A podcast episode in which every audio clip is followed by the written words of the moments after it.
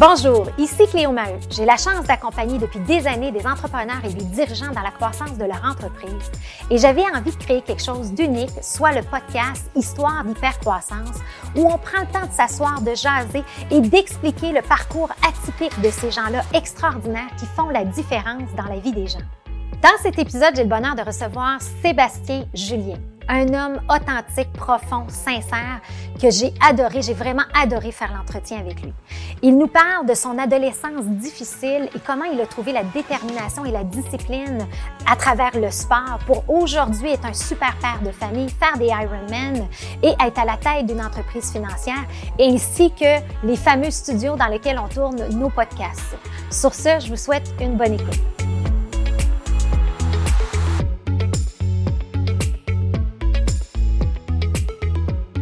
Bienvenue Sébastien Julien, communément appelé Seb. Fait que j'ai-tu le droit de t'appeler Seb? Ben, je veux que tu m'appelles Seb, en fait. OK, super. Fait qu'on fait ça. Bienvenue. On est dans.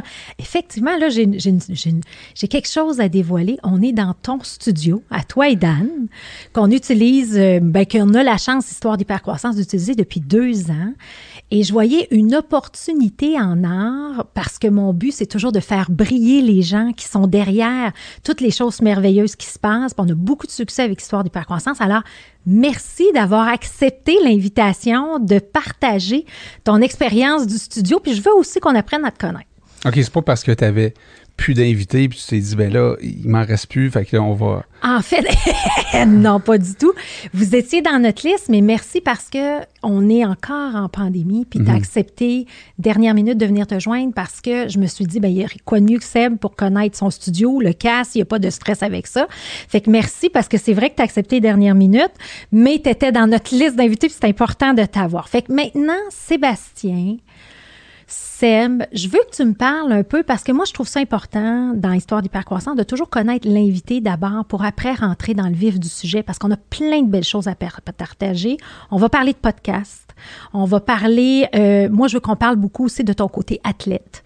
Euh, mais je veux connaître l'humain derrière ça. Donc, parle-moi de toi. Je le sais parce que j'écoute ton podcast. Puis là, quand j'ai entendu la petite musique au début, je fais comme je peux pas croire que je suis assis dans cette chaise-là.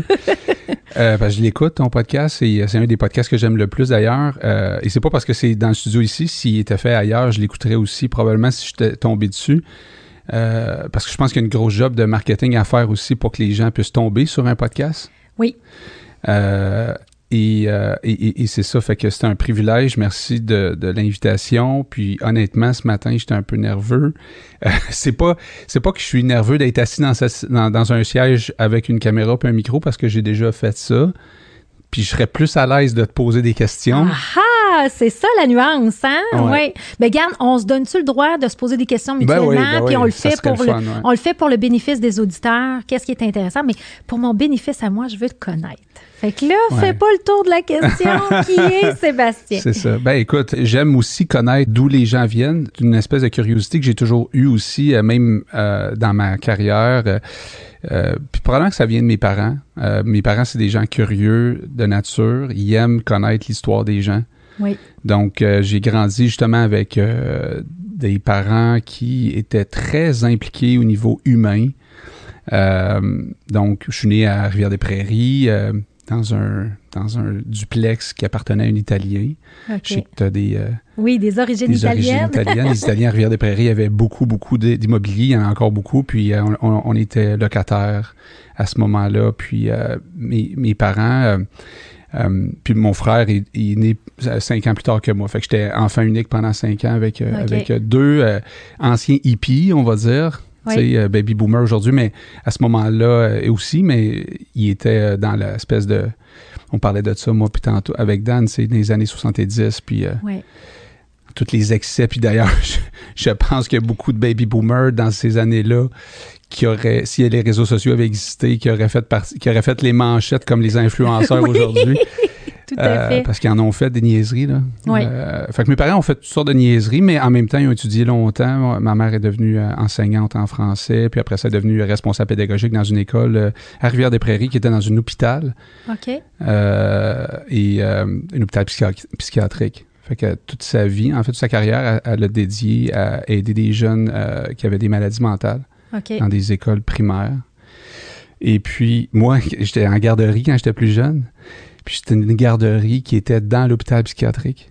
Oh, wow. Fait que ça, j'ai même des souvenirs, honnêtement. ouais, ça m'a marqué. quoi tes souvenirs de ça? Ben écoute, parce que tu avais des gens qui étaient atteints de grosses maladies mentales. Ouais. Puis quand je rentrais dans ce gros hôpital-là, c'est immense. L'hôpital Rivière-des-Prairies, c'est comme une espèce de ville. OK. Euh, et là, je rentrais dans cette espèce de grosse bâtisse-là, puis il y avait du monde assez bizarre, puis qui me regardait, j'étais tout jeune, puis qui disait « m'a tapé les fesses », puis là, tu sais, c'était comme « qui c'est ça, ce monde-là, tu sais? Ouais. Pourquoi ma mère m'amène ici à chaque matin, puis qu'elle m'amène à la garderie? C'est ça qui est vraiment euh, une garderie? C'est ça que les autres enfants vivent aussi? Tu sais, moi, Ok.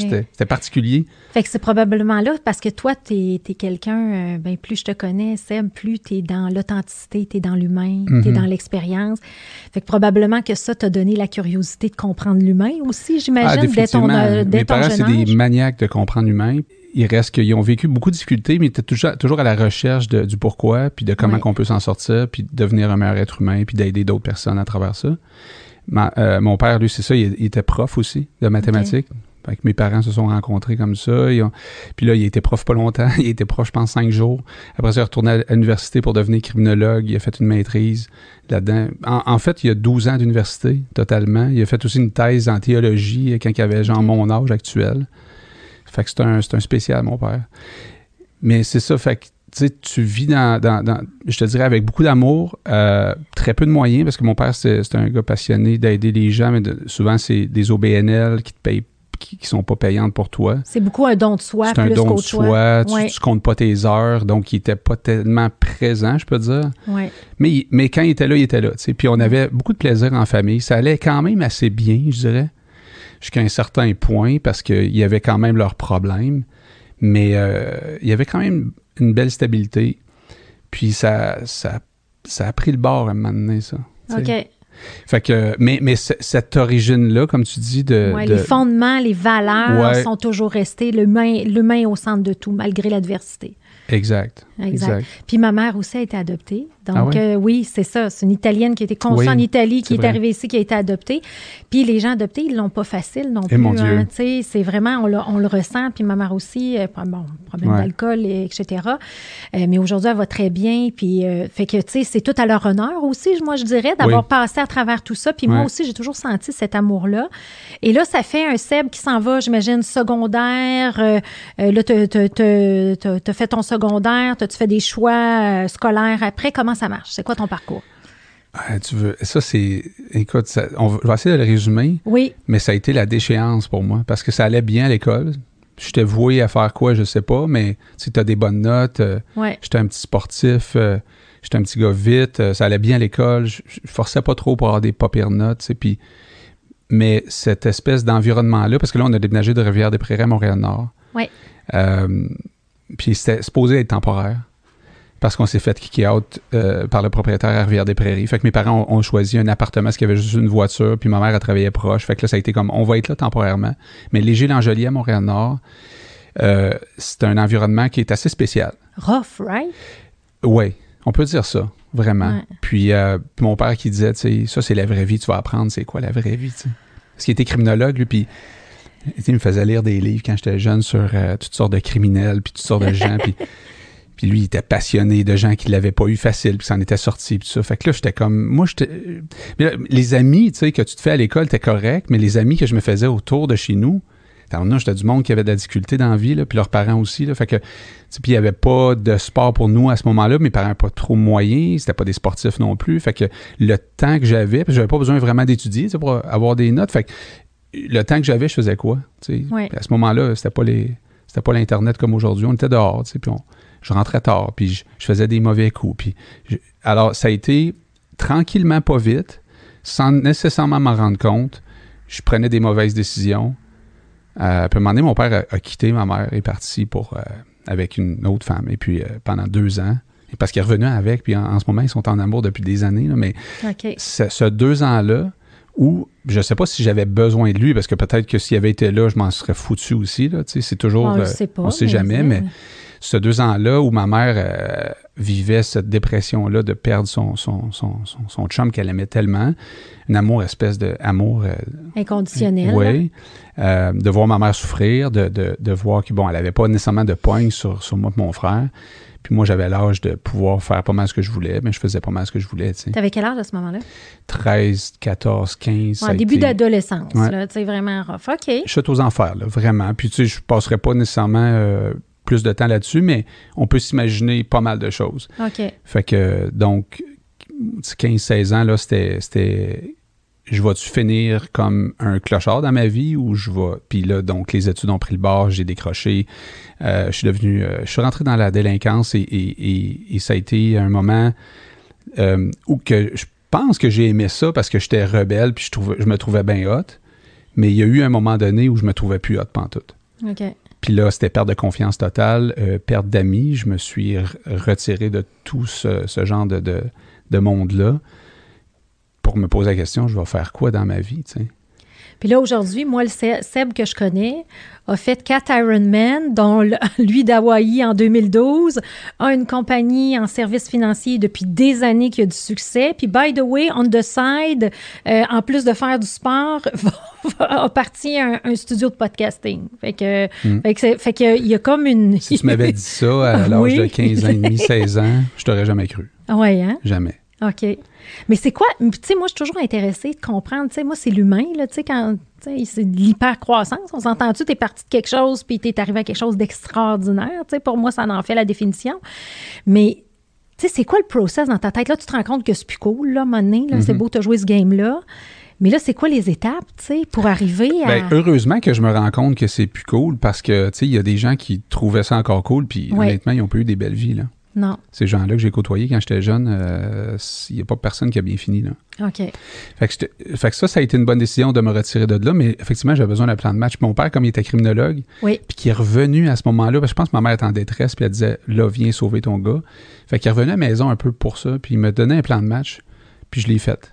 OK. sais, lui, il était les 12 étapes que les alcooliques font, puis tout ça. Puis, tu sais, c'est un, un, un, gars qui connaît le processus de comment on peut s'en sortir dans la vie? Oui. C'est quoi les étapes que tu dois faire? Oui. Puis euh, on a eu une bonne discussion dans sa voiture. Puis euh, j'ai suivi les étapes à la lettre. J'ai été ultra coachable. Je voulais tellement m'en sortir, Cléo, que c'était comme, OK, m'a t'écouter. OK. Fait qu'il m'a sauvé. Et euh, dans ce processus-là, j'ai décidé de. Ben, j'ai eu des travaux communautaires. Fait que là, j'ai fait du vélo là-dedans. J'ai gardé des bébés. J'ai fait toutes sortes d'affaires.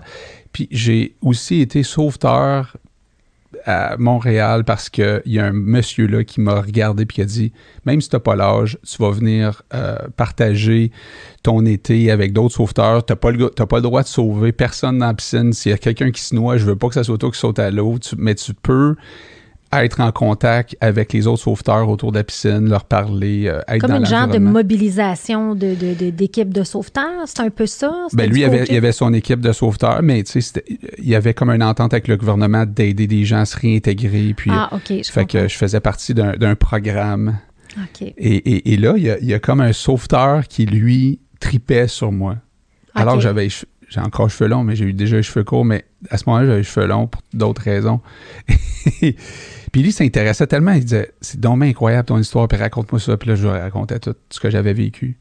Puis il m'a juste glissé à un moment donné, il dit euh, T'aimerais-tu ça commencer à t'entraîner avec moi pour faire du triathlon? Puis j'avais aucune idée c'était quoi du triathlon, mais je savais nager parce que j'avais eu des cours de natation quand j'étais jeune. Puis, je courais, oui. Puis vélo, bon, c'était pas compliqué pour moi. Fait que j'avais un vélo, tu sais.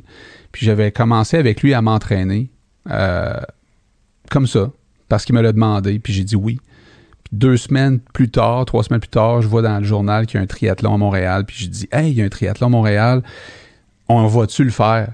Puis il me répond euh, C'est parce que le monde qui font ça sont vraiment des athlètes. oui, c'est ça. Tu pas quel âge à ce moment-là? Ben là, j'ai 16 peut-être. OK, fait que ça a commencé jeune, ce, désir-là de. OK. Puis, euh, fait que là, lui, il vient pas au triathlon, moi, je vais. OK parce que mon, je disais à mon père, inscris-moi. Puis il m'a inscrit dans un genre de triathlon un peu trop long pour moi. Il, dit, ah, je t'ai inscrit dans les seniors. Fait que c'était, c'est comme, moi, j'étais junior, puis ça avait comme pas de bon sens qu'ils m'inscrivent là-dedans. C'était bien trop long. Je ne m'étais pas entraîné pour ça. Puis je sortais d'une, d'une passe que je m'entraînais pas, là. pendant que j'étais jeune. fait que euh, je suis allé faire ça, ça m'a pris... Écoute, j'ai fini comme 500e sur 550 personnes. J'étais avec les, les femmes de 60 ans qui, qui, me tapaient dans le dos, genre « Let's go, le jeune, tu vas finir ». Puis euh, j'ai tombé endormi euh, après, tellement j'étais épuisé. J'avais marché les 10 derniers kilomètres, puis, ou, les, ou les 10 kilomètres au complet, puis euh, c'était 10 kilomètres de course à pied. Puis quand je me suis réveillé, j'ai vu comme les médaillés, les gens qui avaient gagné. Puis je suis allé carrément voir le, le gagnant. Je sais pas pourquoi. J'étais allé voir le gagnant, c'est un anglophone, puis il s'appelle Andrew McMartin. Puis si, écoute, un moment ben, j'ai déjà appelé pour le remercier, puis il se rappelait de ça en plus. J'avais dit, Why you are number one in me 500? Puis il m'avait dit, The only difference between you and me is four years. Four years of 20 hours of training. OK. Puis ça a rentré dans ma tête, Léo. Je suis arrivé à la maison, j'ai dit à ma mère, j'ai dit, sais-tu quoi?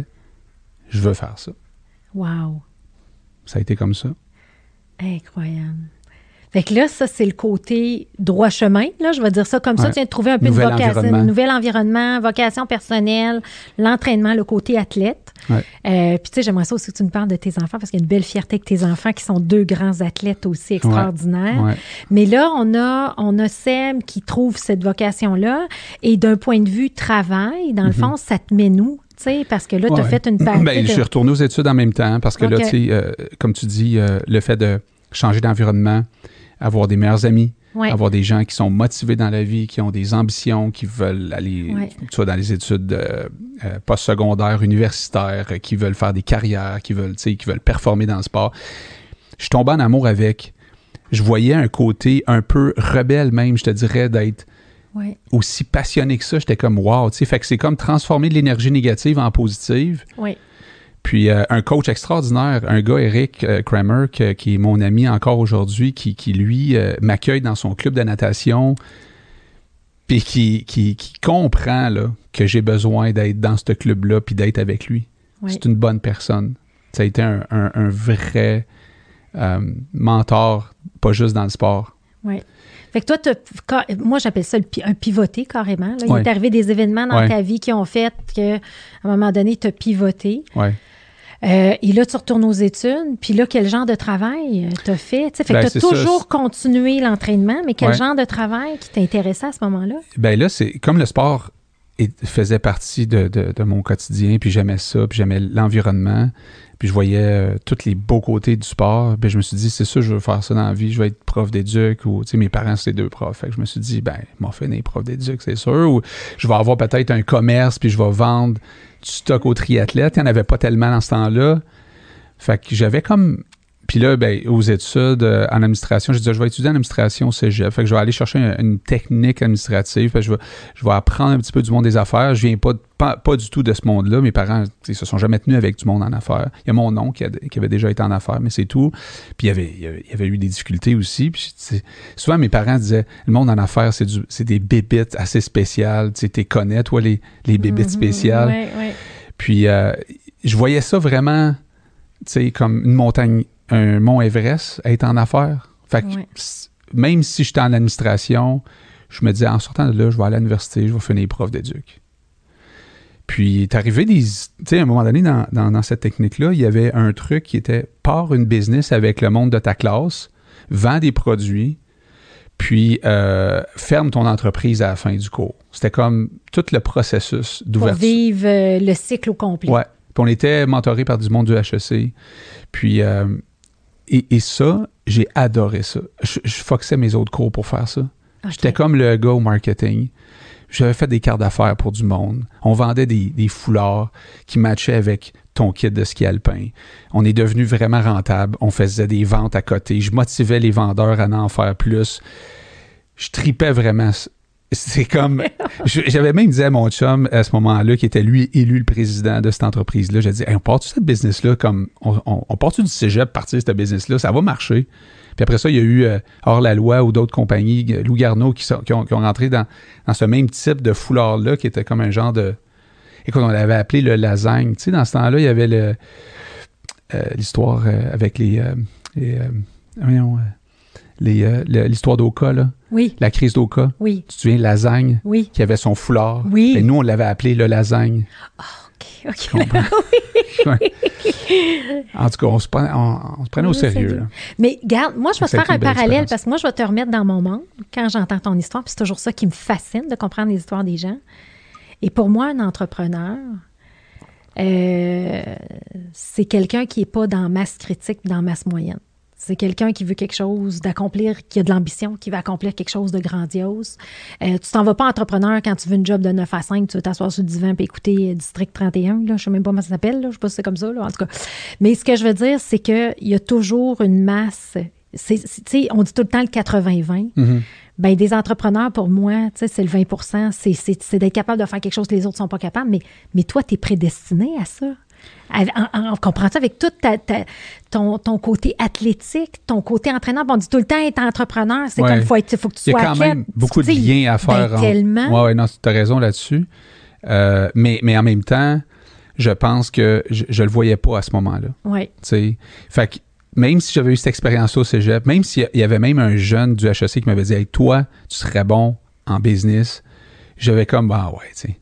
Fait que tu j'ai pas d'argent, j'ai pas de contacts. Tu sais, mes contacts sont pas, sont pas hot, là. Tu comprends? Ma liste de contacts, là, avec l'adolescence que j'ai eue. Euh, puis, tu sais, le, monde que je côtoie dans le sport, c'est tellement récent qu'eux autres, ils me regardent tout un peu comme, ouais, OK, il, va faire son. son... Ouais, il va te stuffer ou pas, là. Ben, c'est ça, tu sais. fait que j'avais comme des preuves à faire. Mais, euh, mais moi, c'est drôle, c'est encore aujourd'hui, c'est comme ça. Chaque opportunité, on dirait, je les vois, puis je les apprécie tellement parce que c'est comme si.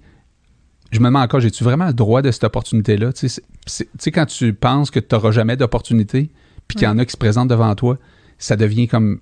Mon coach de natation, c'était comme une évidence que j'avais besoin de lui, tu sais. Ouais.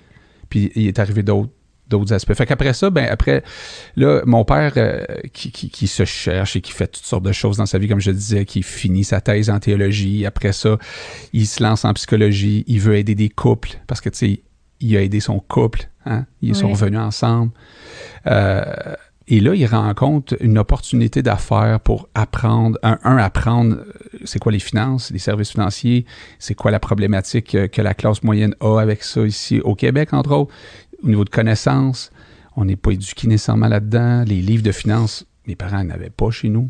Il y avait des livres. Ton cours d'économie au secondaire, tu apprends à faire des recettes puis à, broder. Là, exact. exact. Fait que là, je me mets à lire des livres comme, je sais pas moi, euh, de Robert Kiyosaki, euh, Père riche, Père pauvre, euh, le, le, Barbier riche de David Chilton, puis des, des, livres assez basiques sur la finance à ce moment-là, mais je suis comme, my God, c'est donc bien le fun.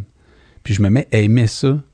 Fait que je dis, c'est quoi, je vais, je vais essayer ça, moi, avec toi. C'est vraiment comme, on va l'essayer, puis au pire, on va apprendre des choses qu'on n'a pas appris, puis that's it.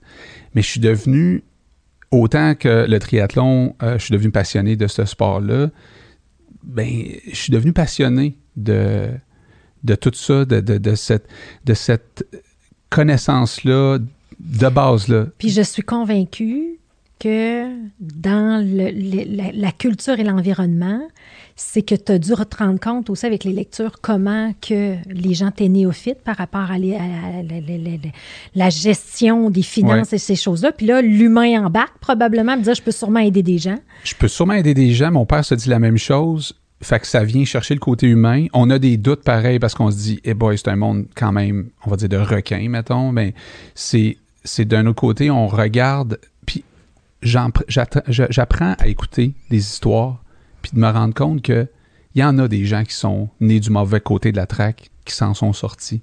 Oui. Puis ça, ça m'inspire énormément à ce moment-là. Ben, tu m'inspires, Sam. Arrête. Oui. Mais c'est ça, tu sais.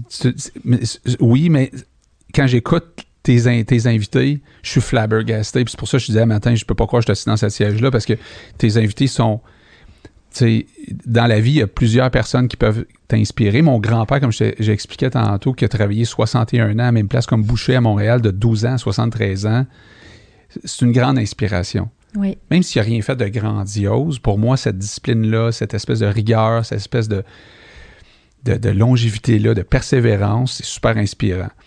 À côté de ça, tu as des gens qui font des choses comme flamboyantes, qui font des, des, des choses extraordinaires. Mais c'est ce que tu fais, mais tu te vois juste pas.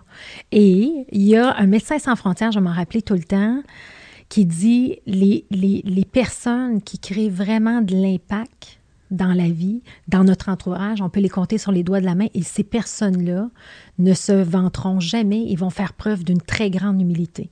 Ce Hmm. que tu es, Seb. Tu sais, je veux dire, je- on va se dire les vraies choses, là, tu sais. Puis là, tu parles de plein de gens, mais moi, j'écoute ton histoire, puis j'en ai des frissons ce matin. Fait que, euh, arrête Ben, ça, c'est gentil. c'est sûr qu'il y a des films comme euh, Rudy, je sais pas si tu as déjà vu ce film-là. oui, oui, oui. Quand oui. j'écoute, mettons, ce type de personne-là qui qui se voit pas, qui, qui, qui n'arrache, mais qui veut tellement Oui, avoir son petit moment, tu sais. la persévérance. Il n'y a pas besoin de jouer sur euh, toutes les games. Il veut juste avoir son petit moment. Et il l'a eu, c'est à la fin. Là. Puis moi, Oui. je broye à chaque fois quand je vois ce, ce film-là. affaires-là. Ah ouais, ça, c'est sûr. Alors là, tu embarques dans le monde financier. Puis là, tu as œuvré dans cette. T'as-tu encore cette business-là? Ouais, T'as-tu ouais. encore? Oui. Il y a une certaine stabilité chez moi quand même parce que ça fait autant d'années que je suis avec ma femme aussi, autant d'années que je fais du sport. Tu sais, j'ai. Malgré que j'aime pas la routine, Oui. je suis pas un gars routinier, je, je- je déteste en fait la routine. Euh, je suis un gars quand même assez stable, je dirais, en amour, Ben, en engagé, affaires. euh, engagé, engagé, engagé ouais. envers tes passions, ce qui, est- ce qui est important pour toi. Exact, exact. OK. Puis ça a eu des répercussions, évidemment. Le, sp- le- en fait, le sport a toujours fait partie de ma vie, mais c'est sûr que quand tu parles de, de- de- de partir une entreprise, puis moi, j'ai voulu développer une équipe de travail, donc je me suis entouré de super personnes. Puis à un moment donné, euh, je, je dirais, j'ai travaillé fort, mais c'est pas ça. Je me suis amusé fort. Oui, Je me suis vraiment amusé fort oui. à en, à en- à en faire des heures et des heures et des heures. Bon, pas d'enfant à ce moment-là. Une conjointe qui étudiait comme une fois à l'université, donc, euh, tu sais, elle ne dérangeait pas trop que je n'étais pas là, finalement. Elle faisait même son affaire, j'imagine. Euh, on s'est perdu de vue un peu dans cette période-là, jeune. Mais après ça, on s'est retrouvés. Mais euh, il reste que j'étais ultra, tu sais, engagé, ultra euh, stimulé. Euh, je voyais notre business en croissance. J'étais comme, my God, je peux pas croire que ça nous arrive. Je me pinçais à chaque matin. Je me pince encore. Tu sais, je, je, je pense pas que je suis dans l'acquis. Je pense pas qu'on peut toujours dire qu'on a quelque chose d'acquis. Mais j'ai vraiment comme de la gratitude par rapport à ce parcours-là de fou. Oui. Puis, mais c'est ça. Fait que c'est.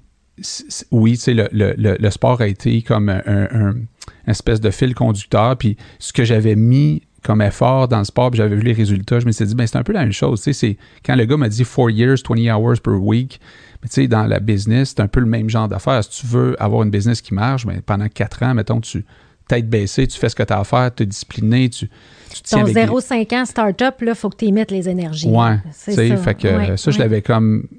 Malgré qu'au début, je, je, je, je me voyais pas réussir, fait que j'étais comme un peu hang around, puis j'étais plus spectateur du succès des autres.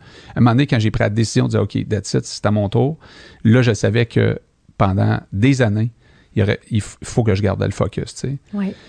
C'est ce que j'ai fait. Puis je, suis content, je suis fier, honnêtement. Mais euh, ça a été pas si difficile parce que, comme je te disais, je m'amusais beaucoup. Tu sais.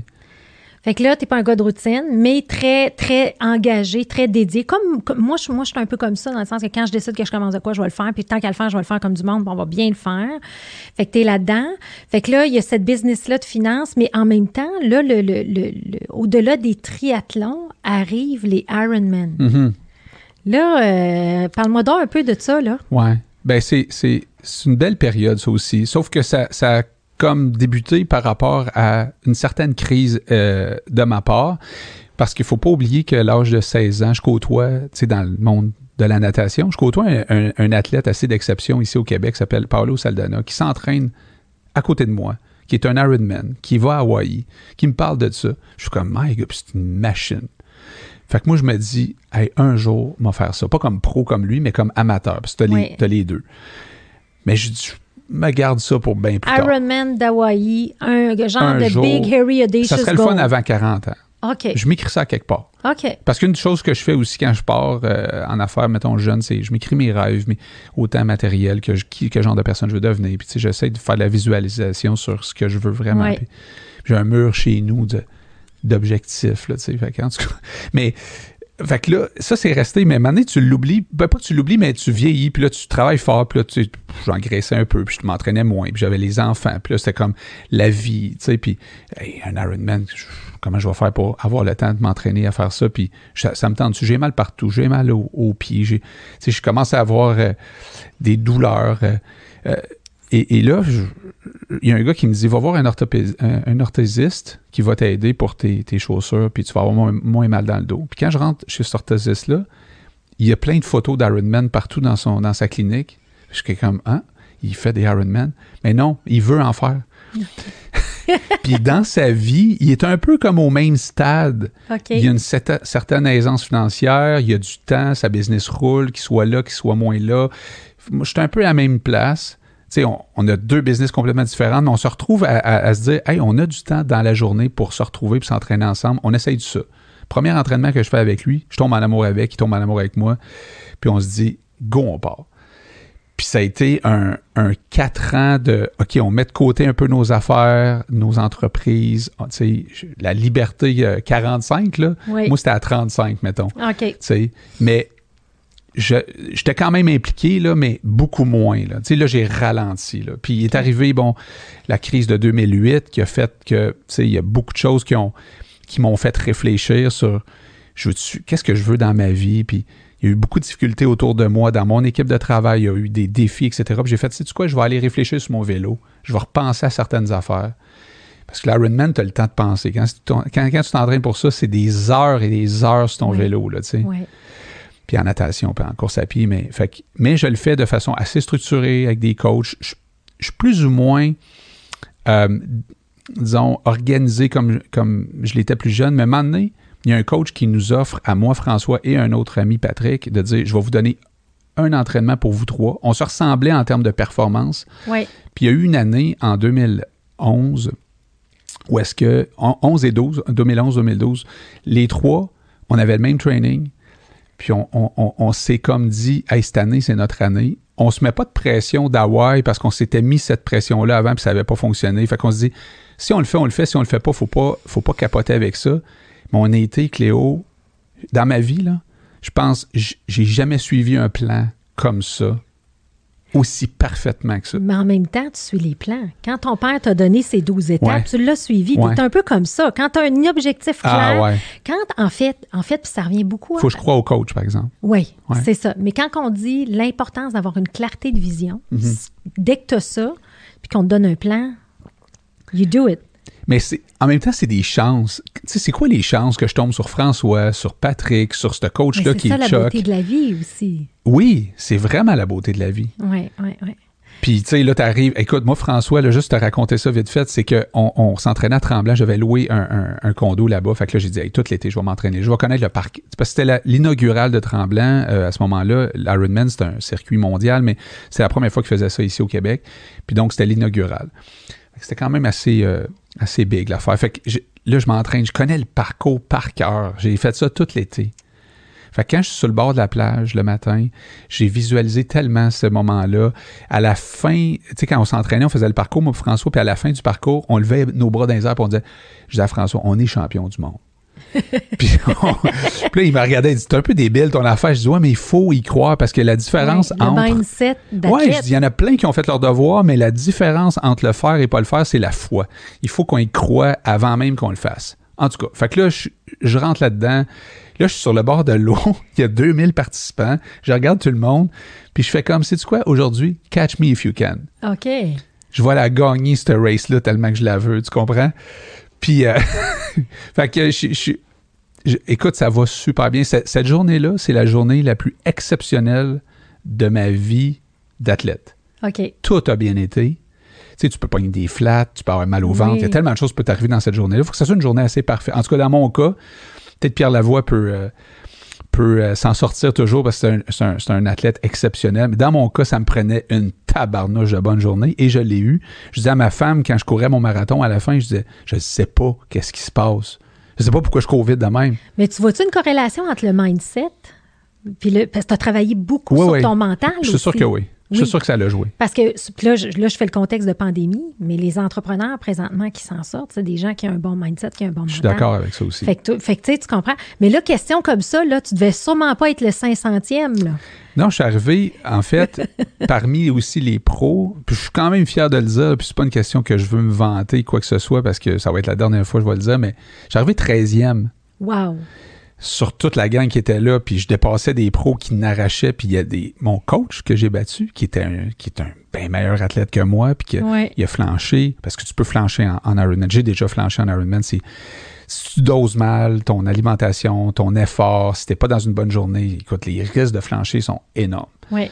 Fait que je flanche pas, mais j'ai flanché à la fin solide. Je me suis ramassé dans un bain et mon chum ambulancier, là, Oui. Il m'a accueilli à la fin, il m'a félicité, j'avais ma bédaille, le patente, puis là, il m'a dit Oh, ça va pas, hein? Je dis non, ça va pas. Il m'a pris dans ses bras, c'était un, un taupin, là. Il m'a amené dans un bain, il m'a coulé un bain, je suis resté là trois heures, Cléo. J'étais brûlé mort. Oui, tu avais donné ce que tu avais donné. Fait Ah que ouais. là, tu fais le Ironman de Tremblant, mais là, en 2012, c'est Hawaï. Ouais, parce que là, il faut que tu te classes pour Hawaii. Fait que là, comme j'arrive deuxième de ma catégorie d'âge, ils prennent soit les trois, quatre premiers. Si tu finis, mettons, quatrième, puis ils en prennent quatre. Puis là, toi, t'es cinquième. Ben, si le quatrième, il se désiste, tu peux prendre sa place. Il y a comme un rolling down. Mais moi, j'ai pas besoin de rolling down. là. Je suis deuxième. Là. C'est la, c'est la fast pass pour aller à Hawaï. Puis là, ils disent, tu vas aller à Hawaï? Ça coûte tout de suite 750 US parce que Ouais. C'est... tu réserves ta place, Ouais, puis la demande, c'est prestigieux. Puis Bon, c'est ça. Fait que là, tu sais, je paye. Moi, je suis content. Je suis comme, hey, je dis à mon fils, on va à Hawaï. Tu viens avec moi, ma femme, ma fille. Vous m'avez supporté là, pendant quatre ans. Là, vous m'avez enduré, on va dire, pendant quatre ans. Vous avez été avec moi dans ce processus-là. On va triper à Hawaï, on s'en va faire ça là-bas. Fait que moi, Hawaï, c'était pas je m'en vais performer, je m'en vais. Non, non, moi, je m'en vais Célébrer. savourer, Ouais. célébrer. Puis je suis capable de célébrer, moi, dans ma vie. Là. Je, je me calme avec le temps. Là Ouais. je m'excuse envers ceux que- avec qui j'ai célébré puis j'ai été un peu cave, mais je suis capable d'être cave encore. Ça doit être mes relents de quand j'étais plus Ouais. jeune. Mais j'ai célébré là-bas. Fait que ça a été l'enfer. Ça a été le pire triathlon de ma vie, Cléo. T'es-tu sérieux? Il faisait 45 degrés Celsius. C'est une des journées les plus chaudes qui ont répertorié, puis ça fait longtemps qu'Hawaii existe au niveau de cette. Puis on sort de, de mettons, de l'eau, on voit la température, on sort du vélo, je regarde la température, puis je me dis, je m'en fais un marathon dans un four. je suis déjà brûlé. Au marathon, Oui, je suis déjà brûlé. oui. Mais là, je, je, je, je, je me dis, je peux pas, pas le faire. Je suis ici, je reviendrai pas là. Non. Je ferai pas ça, je ferai pas ça une autre fois dans ma vie. Là. Non. Fait que j'arrête un moment donné, je suis sur une roche, je suis découragé, j'ai des crampes partout, de l'orteil jusqu'aux oreilles, je je suis plus capable de marcher. Puis mon chum qui arrive plus tard, François, qui, qui s'est classé lui aussi en passant. Oui. Fait que, ouais, on vit là, les deux familles. là. Nous autres, on triple, tu comprends? Mais là, il arrive, puis il me voit assis. Oui. Il me dit, qu'est-ce que tu fais? Mais je dis, François, je sais qu'il reste 10 km, là, mais je peux pas. Oui. Je peux plus me lever, je suis brûlé, j'ai des crampes. fait qu'il me pogne, puis il devient le motivateur le plus hors pair de, que j'ai vu de ma vie. OK.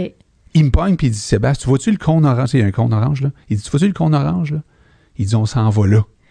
Il Ouais. était à 200 pieds, le cône orange. Moi, je suis comme Ah non, t'es sérieux? Fait qu'on se met à marcher, puis j'ai des crampes, puis je crie. Écoute, s'il m'écoute, il va rire. Je criais comment j'avais mal. Puis là, un moment donné, whoop, je sais pas, on s'est remis à marcher plus vite. On s'est mis à jogger et on a fini main dans la main. Notre photo de finish était écœurante, elle était chez, est chez nous encore. C'est un moment que j'oublierai jamais. On a fini main dans la main, puis c'est grâce à lui. C'est grâce à lui si j'ai fait cet entraînement-là et c'est grâce à lui si j'ai terminé Ben- cette, cette- cette course-là. Puis encore une fois, j'aime bien faire le parallèle avec le monde de l'entrepreneur. Les entrepreneurs, ce sont des gens ambitieux qui font les- des choses que les autres ne font pas. Puis c'est pour ça qu'on le compare toujours à un monde d'athlètes. Puis ceux qui réussissent, c'est ceux qui sont bien entourés. Si Dan n'est pas là, il n'y a pas de studio. Exact. Si les gens qui travaillent avec moi dans le monde financier sont pas là, j'ai pas d'entreprise fleurissante. Exact. C'est vraiment le partenariat. Moi, ça a été ça qui a été ma vie. Oui, oui, oui. D'avoir, puis tu l'as compris jeune, d'être bien entouré, Mhm. d'avoir les bonnes personnes qui nous entourent. Puis ça, ça fait toute la différence.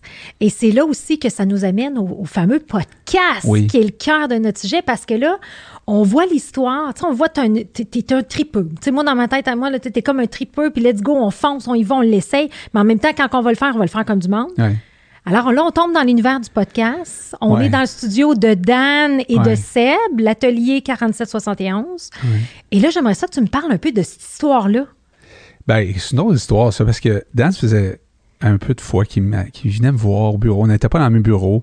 On a, on a travaillé dans le même genre de dans, dans le cabinet que je parlais tantôt. Puis il vient me voir, il me dit Ah, j'ai quelque chose que je voudrais te parler. Puis là, je dis Ah, écoute, cet été, là, oublie-moi, là, je suis bien occupé. Moi, j'ai des enfants qui se font du, du sport. Puis Mathias, à ce moment-là, c'était 32 week-ends par année de sport. Là, tu sais, vélo, ski de fond, euh, ça arrête pas. Là.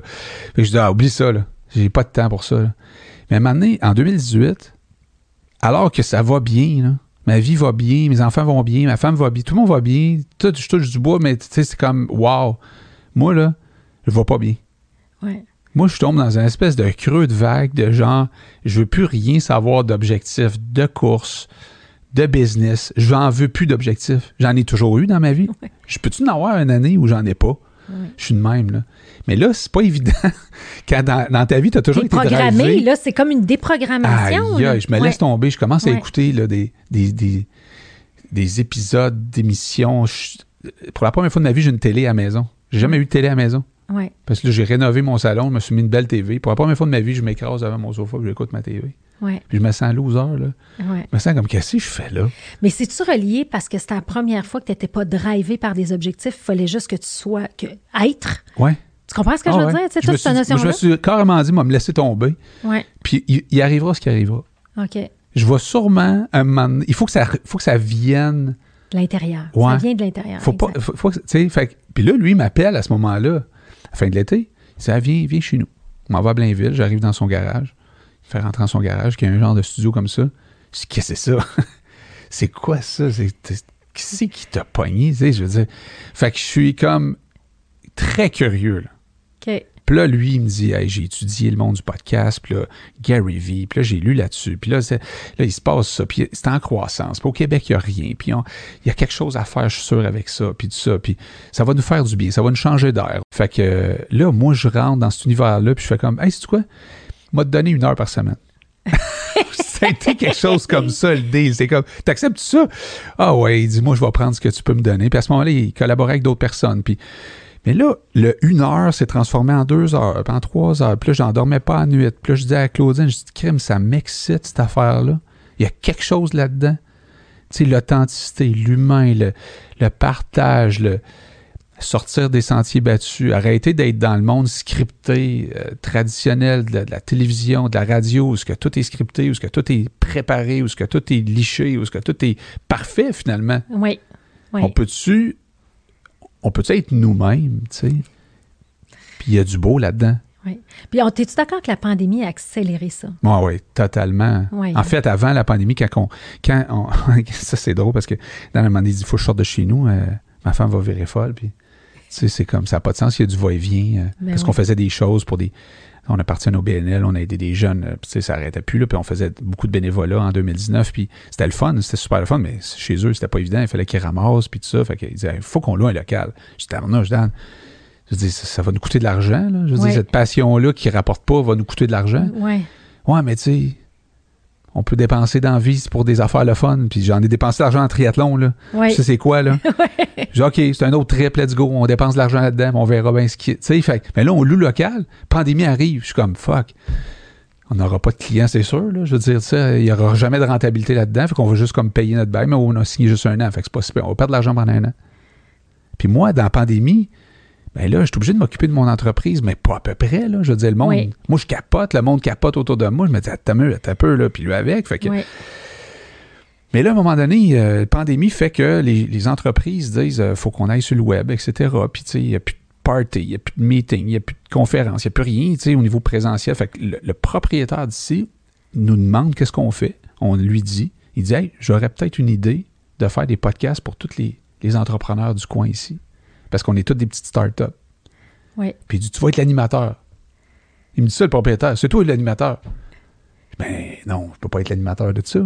Fait que là, je me mets à faire un peu ce que tu fais, mais pour des entrepreneurs de start-up. Oui. Fait que quand je t'écoute, là, je vois un peu ta curiosité, puis quand tu poses des questions, je fais comme Ah ouais, c'est le fun de savoir les histoires a en arrière de l'entreprise. Tellement. Fait que, euh, mais c'est un autre niveau, là, c'est des petites entreprises, c'est des petits entrepreneurs, mais ils ont des histoires passionnantes, ils ont quitté des jobs pour faire ça. Fait que j'ai bien du fun à faire ça. Puis en plus, le propriétaire nous paye pour ça. Il a été notre premier client. Oui. Je me souviens, on a pris une photo, moi puis Dan, notre premier chèque. et et- c'est là que la- la- la- la- l'idée de dire, ben, peut-être que ça pourrait être une entreprise que je vais faire à temps partiel, tu sais, puis qu'on va peut-être déléguer à du monde à un moment donné, avoir peut-être des employés. La machine, elle s'est mise à, à tourner. Puis ça allait aller chercher probablement à toi et Dan le côté créatif que vous n'avez pas dans vos, vos fonctions Mais plus traditionnelles. Totalement. C'est ça. Que j'ai, sais-tu quoi, ramené dans mon entreprise. Oui. Ça l'a bonifié mon entreprise. J'ai amené le podcast dans mon entreprise. Oui. Je fais, je fais rien que ça. Écouter les gens poser des Puis, questions. ça t'es-tu arrivé dans un podcast de dire cette personne-là, je la côtoie, je la connais depuis 10 ans, mettons, ou 5 ans, mais dans, à cause du podcast, je viens d'apprendre plein d'affaires? Ben, en fait, moi, je te dirais que les gens que j'invite, c'est tous des gens que.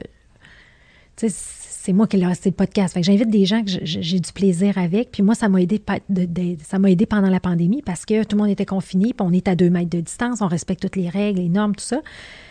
Mais moi, c'est comme si je retombais en amour avec, avec les gens avec qui j'invitais parce que c'est tellement extraordinaire l'histoire de chacun puis l'humain derrière. Fait que moi aussi, je suis dans l'humain derrière que c'est comme wow, tu sais, puis j'en veux juste plus, tu sais, Ouais, c'est ouais, comme c'est ça. c'est- Drogue, hein? Oui, c'est ça. C'est ça. Puis de poser des questions, c'est le fun parce que t'es t'es pas sur le spot. Ouais. Puis là, ça te permet de, de- de mieux saisir c'est qui l'individu que tu as devant toi.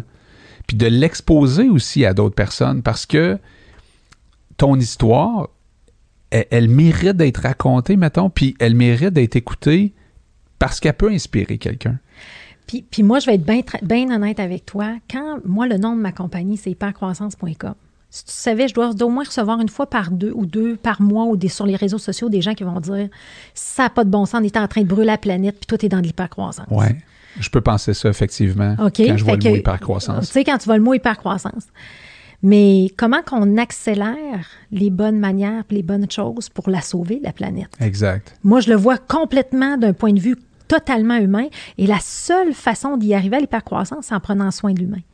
Fait que, puis moi, j'avais le goût de raconter ces histoires-là parce que souvent, les gens voient ça comme c'est inaccessible. On sait bien, elle, avec ses histoires. Puis, puis moi, j'avais l'air de quelqu'un d'inaccessible. Je coach des belles organisations ici au Québec. Je suis dans une genre de strate. euh, J'ai eu cette chance-là. Ouais, ouais, ça fait, ouais. fait 15 ans que je fais le métier aussi. là, J'ai fait mes devoirs comme toi pour me rendre là. Mais les gens disaient, c'est pas accessible. Là, j'étais là, non, c'est accessible à tout le monde. Puis là, je me suis dit, je vais traduire le livre, je vais rendre ça accessible en français, je vais faire une formation en ligne, je vais ouais. faire ça.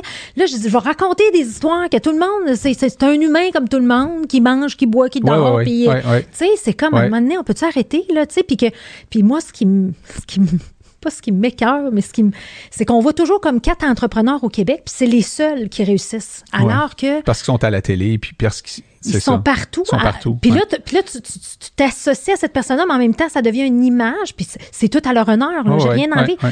Mais je me disais, il y a tellement de belles histoires Ah ouais, ici au Québec, Ah extraordinaires, qu'on se doit de connaître. Et je pense que ces histoires-là, les gens s'associent plus. Ouais. Il y a Parce des- que il y a- moi, je me tiens aussi avec des entrepreneurs de plus en plus dans ma vie. À cause du vélo aussi, il y a, il y beaucoup d'entrepreneurs qui tripent sur le vélo, faut croire, mais puis euh, j'aime cette bébite-là, qui est l'entrepreneuriat, les, les entrepreneurs. Ouais.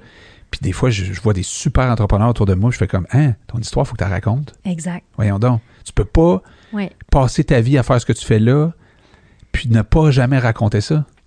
Ton podcast, il est extraordinaire pour ça. Parce que c'est. C'est d'apprendre. Parce qu'on est toujours curieux, hein. On regarde des gens qui ont du succès, on dit Caroline, comment est-ce qu'il a fait? Ça, non, mais, non, mais quand on regarde, ça donne l'air facile. Ça, Ça donne l'air facile. Ouais. Ah, regarde, t'as rushé Oui. Mhm. comme tout le monde, puis c'était de la discipline, puis tu l'as fait, puis t'as eu des fails, puis c'est pas grave, tu t'es relevé. Puis, Ouais. tu sais, c'est Ouais. ça en bout de ligne. Là, Ben, ça rend peut-être la chose plus accessible aussi. tu sais, Oui, de oui. dire. euh, parce que le jeune qui va un jour faire ce qu'ils ont fait, ces gens-là, c'est peut-être justement ce qu'il a besoin d'entendre pour qu'il y ait juste une fenêtre qui s'ouvre puis dire Ah, si lui il l'a fait, peut-être moi aussi je peux le faire. Ben, puis c'est qu'aujourd'hui, avec les, les médias, c'est que, tu sais, ton coach qui te l'a dit, toi, euh, tu sais, 4 ans, 20 heures, ben peut-être qu'il peut l'entendre à travers un podcast, puis, tu sais, Ouais. ça l'inspire, tu sais, puis dire, hey, moi, euh, j'ai Ouais. de la misère, puis tout ça. Mais là, je vu, vu que vous avez développé cet angle-là de podcast, on peut-tu parler un petit peu de, de podcast lui-même? Ouais. Parce que ça devient comme une, une nouvelle façon d'apprendre. Ouais.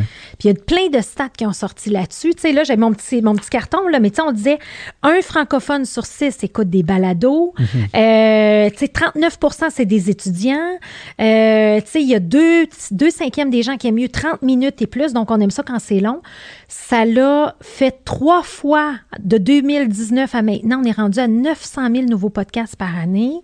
Euh, on parle de 65% des PME, des propriétaires de PME qui écoutent au moins un podcast par semaine, comme une fou. effervescence. là. Il y a quelque chose qui se passe, là. Fait que Dan, il avait de la vision parce que il y a deux ans, ici au Québec, c'était pas ça. Non, Tu disais podcast à quelqu'un, faisait comme c'est quoi ça un podcast? exact.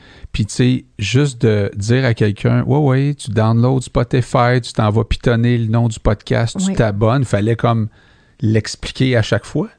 Parce que les gens, ils sortaient Ouais. d'ici, puis ils le faisaient pas naturellement. Là. Non. Fait qu'il y avait une éducation. Puis encore ça, il y a, il y a des, des personnes âgées, on va dire, ou les baby boomers. A- écoute, il y a, il y a du monde en ce moment qui écouter des podcasts en marchant leur chien, là, ils savent pas encore là, Non. comment faire ça. Là. Non, c'est plus les jeunes qui sont là. Ouais, c'est ouais, ouais, c'est ça. Fait que, mais, mais ça va venir parce que Oui. il y a, y a- il y a une raison pourquoi le monde tripe ces podcasts. Il y a plein de raisons Oui. qu'on pourrait énumérer pendant une heure de temps, mais si on veut les grandes lignes, c'est enfin, tu as la chance d'écouter quelque chose qui t'intéresse vraiment. là.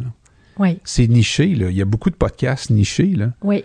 sur un sujet ou sur euh, euh, un événement ou sur... euh, peu importe, tu sais, c'est c'est que tu trouves à quelque part...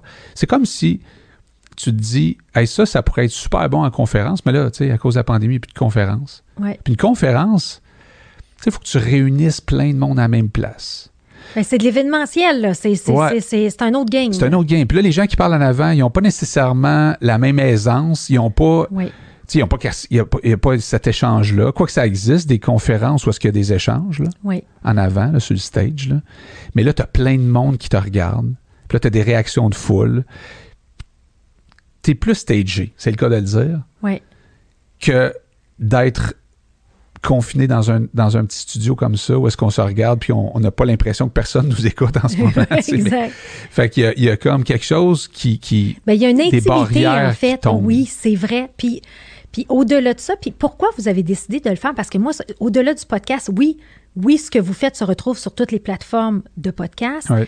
Mais là, il y en a une caméra, puis on Ouais. est en. C'est comme plus qu'une web série. Puis ça, c'est Dan, au début, Mhm. qui m'avait dit écoute, ça va te donner du contenu, ça va, tu vas pouvoir mettre ça sur YouTube, Ouais, ouais, tu vas ouais. pouvoir, tu sais. Le. Le, le vidéo relié à ça aussi, d'être honnête, puis de dire, regarde, aujourd'hui, on a nos écouteurs, puis tout ça, mais on est dans notre bulle pareil. Mhm. Fait que c'est- c'était quoi l'idée derrière le, le ça? vidéo pour certaines personnes, je sais pas si toi tu as vécu ça, mais ça peut être stressant. C'est comme, oh non, tu sais, j'ai Ouais. pas le goût de me voir la face sur les réseaux sociaux. Puis, on le sait que la nouvelle façon de faire du marketing pour bien des gens, c'est de se faire des, des, des petits directs avec leur cellulaire, puis de Ouais. faire du storytelling euh, quasiment. euh, c'est quasiment une télé-réalité quand tu suis des influenceurs ou des gens qui, Ouais. qui sont sur TikTok, etc., puis que tu dis, tu sais, tu, tu sais ce qu'il mange le matin, ce qui, ce qui, ce qui, que- où est-ce qu'il va porter son enfant à garderie. Tu sais, il raconte quasiment son quotidien.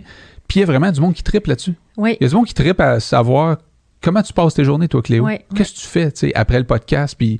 Ouais. Fait que- mais toi, moi, je suis pas, rendu là. Moi, Non. je, moi, je suis pas. je suis puis moi je non plus. Puis puis il y a bien des gens, peut-être c'est une question de génération aussi, mais nous, on est comme peut-être pas à l'aise avec ça. Mais on est peut-être à l'aise de se dire, OK, on se fait filmer dans un cadre, disons, professionnel, Oui. encadré, euh, tu sais, où est-ce qu'ici, exemple, dans le studio, on reçoit les gens, puis on, on, Ouais. on- on peut brainstormer sur l'idée du podcast, sur l'idée de la web série, de Ouais. combien d'épisodes qu'on va faire, puis de quel angle qu'on va faire ça, puis après ça, comment on va réutiliser ce, ce matériel-là vidéo, que ce soit en capsule, en teaser, en... Peu importe. C'est infini, en fait. Ouais, il y a beaucoup de possibilités. C'est ça. Ouais. C'est ça. C'est ça qui est fun. intéressant, parce que le petit bout de cinq minutes que tu parles de, je sais pas moi, avec moi, mettons, de l'Iron Man, ben, tu pourrais cibler, par exemple, les, les gens qui tripent sur le triathlon au Québec avec cette capsule-là. Ouais. Puis là, tu attires du monde avec le vidéo qui ne sont pas né- nécessairement des auditeurs d'hypercroissance en ce moment, mais qui tombent sur cette vidéo-là parce que le sujet les intéresse. Puis là, finalement, ils disent Ah, sais-tu quoi? Je vais aller voir son, Ouais. son matériel, euh, soit audio, parce que là, il pourrait très bien tomber comme auditeur seulement audio, parce que l'audio est très agréable. Oui. Tu sais, dans le sens qu'il est intemporel, Oui. comme la vidéo, mais il est aussi que je peux l'écouter où je veux, quand je veux. Mais, mais moi, j'écoute les podcasts en raquette, euh, en ski Exact. de fond, quand je vais faire Exact. une marche. euh, Fantastique quand tu y penses. Avant ça, c'était beaucoup de la musique quand je m'entraînais. Maintenant, c'est comme beaucoup des podcasts quand je m'entraîne. Oui, effectivement. A- Avec de l'intensité très élevée, c'est mieux de la musique. mais avec une intensité plus basse, c'est super les podcasts parce que tu peux rester concentré sur ce qui se dit. Oui. Puis c'est que tu apprends aussi, tu Ben, c'est comme, tabarnouche. c'est incroyable, une source d'information. Fou raide. Oui, oui, oui. fait que là, c'est comme si tu as accès à la conférence que tu n'as jamais eue ou euh, le livre que tu aurais joué. Puis des fois, il y a des conseils, puis il y, a des- il y a des gens qui vont dire Hey, Moi, j'ai lu tel livre. Puis là, tu dis Ah, crème, je vais aller me l'acheter, ce livre-là. Il y a tellement de, d'effets euh, euh, dominos Oui, d'écouter des gens qui t'inspirent, par exemple. oui. Fait que, fait que ça va dans tous les sens. Dans ton sens, à toi, c'est l'entrepreneuriat. L'autre, ça va être au niveau, mettons, euh, on a des vétérinaires ici qui sont un peu, on va dire débiles, c'est-à-dire ils sont disjonctés. Puis on les connaissait disjonctés. Ils sont flyés, Ouais. c'est ça. Ouais, Puis eux, ils ont un côté humoristique. Le monde de vétérin- les vétérinaires au Québec qui écoutent ça, ils trippent sur les animateurs parce qu'ils rient, ils s'éclatent. Puis en même temps, ils apprennent de l'actualité, ils apprennent toutes sortes de choses. Puis, tu sais, toi, tu pourrais pas nécessairement t'éclater comme ça dans le cadre dans lequel tu es. Tu sais, de, de partir en humour débile, ça serait un peu flyé là, pour l'hypercroissance. Mais eux, ils se permettent ça. Puis c'est ce qui fait que Mais ça c'est leur marche. style C'est leur aussi. style. C'est leur style, C'est ça. ça. Comme moi, quand je suis rentrée, puis vous autres, vous faites un show de moto aussi. Il n'y avait pas un show, Il y avait un show de moto. Ouais. Puis là, puis là, parce que là, on a des beaux décors ici, Ouais. là, tu sais, qui ont tous été faits, mais en arrière de ça, il y a des motos, il y a des. Ah ouais, c'est ah ouais. flyé, là. Les c'est le fun, vétérinaires, là, on a Ouais. des green screen, puis on les a mis dans une ferme. OK. Puis il y a du gazon à terre. Puis ils sont dehors, puis tu sais, ils, ils- ils boivent de la bière, puis ils ont du fun, puis c'est super décontracté. Fait que ça, puis après ça, t'as des, Des agents immobiliers. des agents aussi. immobiliers qui eux autres, ils se disent, hey, c'est du quoi, on va. Puis ça, ça, m'a été, ça a été vraiment une belle révélation de dire, on va mettre la lumière sur les courtiers immobiliers, mais pas juste sur notre bannière. On va Ouais. faire rayonner tous les courtiers immobiliers au Québec. Ouais. Puis on, on va, on va partager la transformation qu'on vit, parce qu'ils sont en, tout, il y a beaucoup de business en transformation, Oui, oui, la- oui. dans la leur. Puis on va partager le contenu, puis on va être généreux là-dedans. Puis il y a- il y, a une question de générosité dans le podcast. Oui. Tu te mets à nu, tu partages ton Oui. contenu, tu te dis, sais-tu quoi? Ça se peut que ça aide un autre entrepreneur, ça se peut que ça. Un de mes compétiteurs, Oui. à limite, mais c'est tu quoi? C'est sain, ça. C'est amener le Québec à un autre niveau. Oui. Parce que c'est bien beau les podcasts euh, américains, euh, canadiens, euh, européens, mais on est au Québec. Ben, exact. Euh, ça en prend des podcasts québécois. Là. Puis, puis moi, je vais, pour, moi, pour avoir traduit un ouvrage américain, puis d'avoir être associé avec une compagnie américaine, Scaling Up, depuis des années, ben, quand j'arrivais ici, là, puis que je faisais mes premières euh, présentations, là, puis que je donnais des exemples de Apple puis de Bill Gates, penses-tu que ça parle un Québécois, ça? Non, c'est ça. Zéro pin barre. Exact. Mais fait si que tu l'as, québécoisé. Ben là, ben oui, tout Ouais. à fait. Puis Ouais. d'amener des exemples. Mais encore là, pas juste les quatre exemples qu'on voit tout le temps dans les réseaux sociaux, mais d'être capable de dire, bon, aujourd'hui, ce business-là fait juste 25 millions, mais sa culture est extraordinaire. Ah, vois-tu, lui, il fait 100 millions, mais vois-tu, il investit dans les technologies puis l'automatisation? Lui, tu sais, d'être capable de, de- de se donner ces échanges-là, puis c'est beaucoup plus près de nous. Puis Oui. on, je, tu sais, c'est le mot, euh, we relate. là, Relate, sais, ouais. je sais pas mal On dire ça. On s'identifie exactement, tu sais. Absolument. Puis il y, a- il y a tellement du beau au Québec. Oui. Tu sais, c'est une belle province. Euh, c'est, oh, je sais qu'il y a des gens qui sont, qui sont pessimistes, négatifs, euh, tu sais, à la limite euh, cyniques. Mais moi, je suis tout le contraire de ça. On est chanceux. Eh boy! Oui. Tu sais, au niveau euh, culturel, au niveau entrepreneuriat, au niveau. Oui. Les jeunes, euh, toutes les générations du Québec sont hot en tabarnouche, les Québécois. Oui. Puis là, je parle de toutes les cultures, puis de tout ce qui s'en vient. Puis on a un potentiel de fou au Québec. Euh, Oui. C'est juste qu'il faut s'en rendre compte. Puis je pense que le podcast, de gens qui sont passionnés, parce que souvent, quand tu fais un podcast, c'est parce que tu es passionné. Je veux dire, tu es un gars déprimé, puis tu fais un podcast, tu dis, bon, ben moi, je vais partir un podcast à la dépression. Je sais pas si tout le monde va t'écouter. Ouais. Ça va créer un taux de suicide très élevé. Exact. C'est- alors, c'est plutôt des gens qui sont en feu, qui sont. Tu sais, puis on vit tous nos moments difficiles. Ouais. On a tous nos up and down, que ce soit un athlète, un entrepreneur, une personne passionnée. Il y a du monde dépressif là-dedans aussi. Oui. Mais ils se relèvent. Bon, peux-tu s'entraider? Puis moi, ça. donner de l'espoir, donner un, vent- un vent de fraîcheur, Ouais. sentir que quelqu'un qui a vécu qui a eu la même chose que toi, un moment difficile, peut, Ouais, ouais. peut s'en sortir. Tu sais, Ouais. c'est- Exact. c'est, c'est, de créer ce momentum-là. Puis je pense que toutes vos émissions que vous faites ici, en fait, tu sais, toutes les web-séries que vous faites ici, c'est un peu ça. Il y a tout chacun, il y a des gens de musique, il y a des gens. Et c'est de voir le, le plein potentiel. Puis vous êtes très impliqué aussi au niveau des jeunes. Hein? Peut-être juste me parler un petit peu de votre implication au niveau des jeunes. Ouais. Ben c'est comme tu dis, c'est qu'on on sort de l'écoute parce qu'on est souvent dans l'écoute. On n'est pas, on n'est pas euh, comme aujourd'hui avec un micro puis une caméra. On est beaucoup dans l'écoute. Moi, j'écoute les podcasts, j'essaie de trouver les capsules, les teasers. Oui, J'écoute ça, je suis comme, my God, je suis en feu. oui, d'écouter du monde en- qui font quelque chose de le fun. Puis, tu sais, ils veulent pas dans, dans le carrière, dans l'autre carrière que j'ai. Des fois, je rencontre des gens qui ne trippent pas nécessairement sur leur carrière. oui, Puis, je trouve ça poche de Ouais. pas tripper sur ce que tu fais dans la vie. oui. C'est comme, my God, tu sais. Mais semble que tu pourrais faire quelque chose qui, qui, qui, qui, qui te driverait, tu sais. Ouais. Puis les jeunes, ben c'est sûr que ça nous touche parce qu'on a été jeunes, puis on sait que c'est on sait c'est quoi de, de, de se demander qu'est-ce que je vais faire dans la vie, puis euh, y a une place pour moi, puis surtout ceux qui n'ont pas la chance. Tu sais, des fois j'écoute tes podcasts, puis j'écoute un peu d'où ils viennent. Puis il y en a beaucoup que c'est, je viens d'une bonne famille, j'ai été élevé de la bonne façon, j'ai j'ai grandi dans un environnement, une espèce de cocon.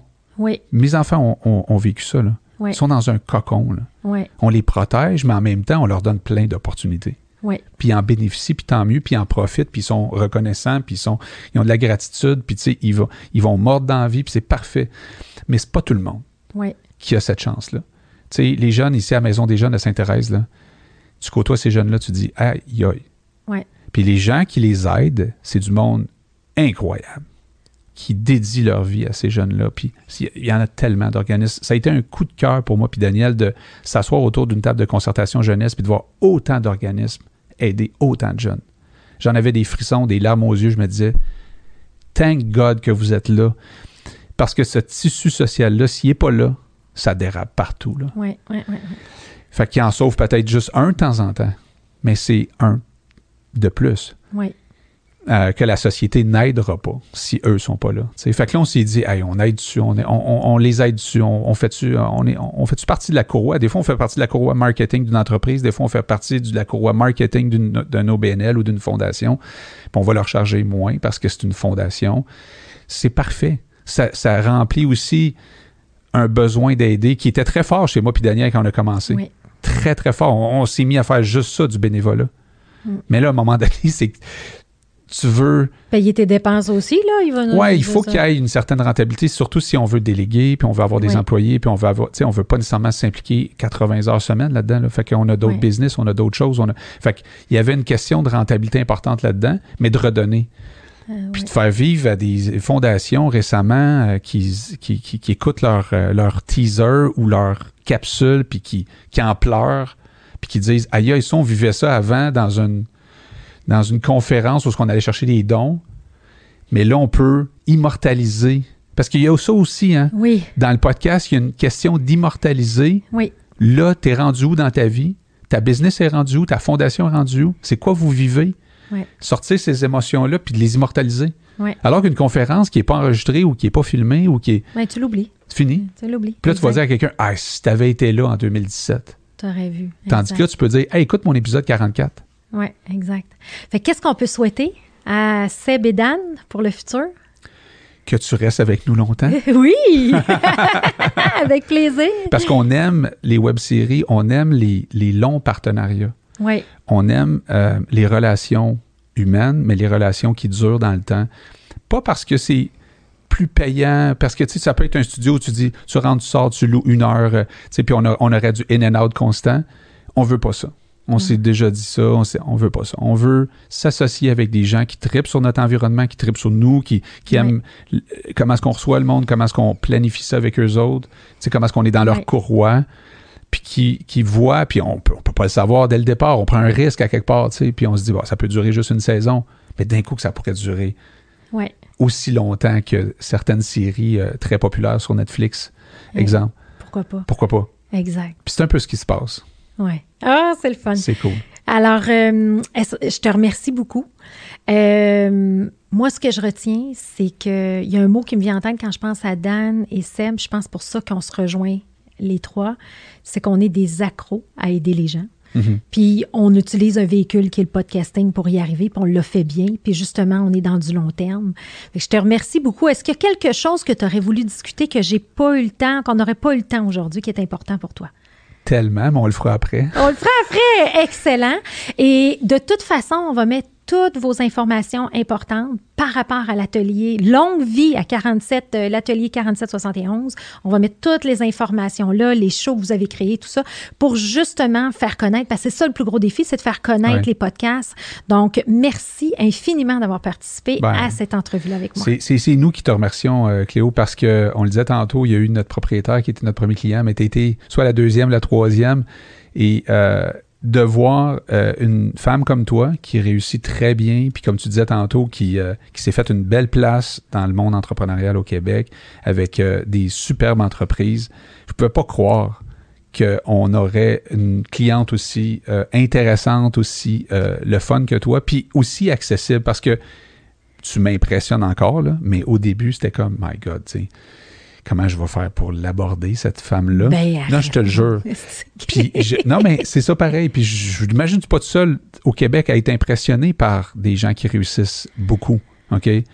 Euh, et, et, et, et je vois avec tes invités, mais avec toi aussi, que t'as euh, pas mal du monde comme, tu sais, Comme tout le monde. qui ont trouvé par contre une réelle passion, Oui. puis qui se sont peut-être un peu euh, eu le sentiment d'imposteur au début parce qu'on se sent toujours comme crème, j'ai pas d'expérience.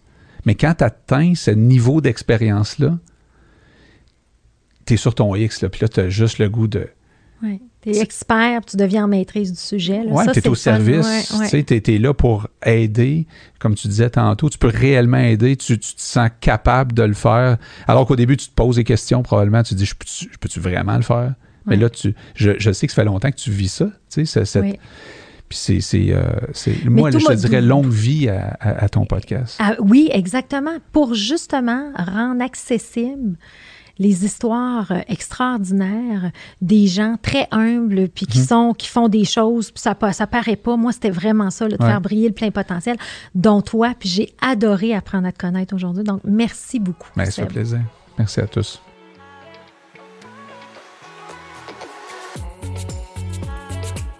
À noter que tous les épisodes sont disponibles en format audio sur les principales plateformes de podcast et aussi disponibles en format vidéo sur YouTube. Si ce podcast vous a inspiré, sachez que vous pouvez retrouver tous les outils utilisés par ces entrepreneurs à travers une boîte à outils que j'ai cumulée au fil des années. Tout simplement vous rendre sur hypercroissance.com slash outils. Pour en savoir plus sur Hypercroissance, n'hésitez pas à nous suivre sur les réseaux sociaux. On partage une panoplie d'informations, d'articles, d'outils pour vous aider dans votre croissance sur les réseaux sociaux. Et si ce podcast vous a plu, ben, je vous invite à le partager avec quelqu'un à qui ça pourrait être utile. Merci et à bientôt.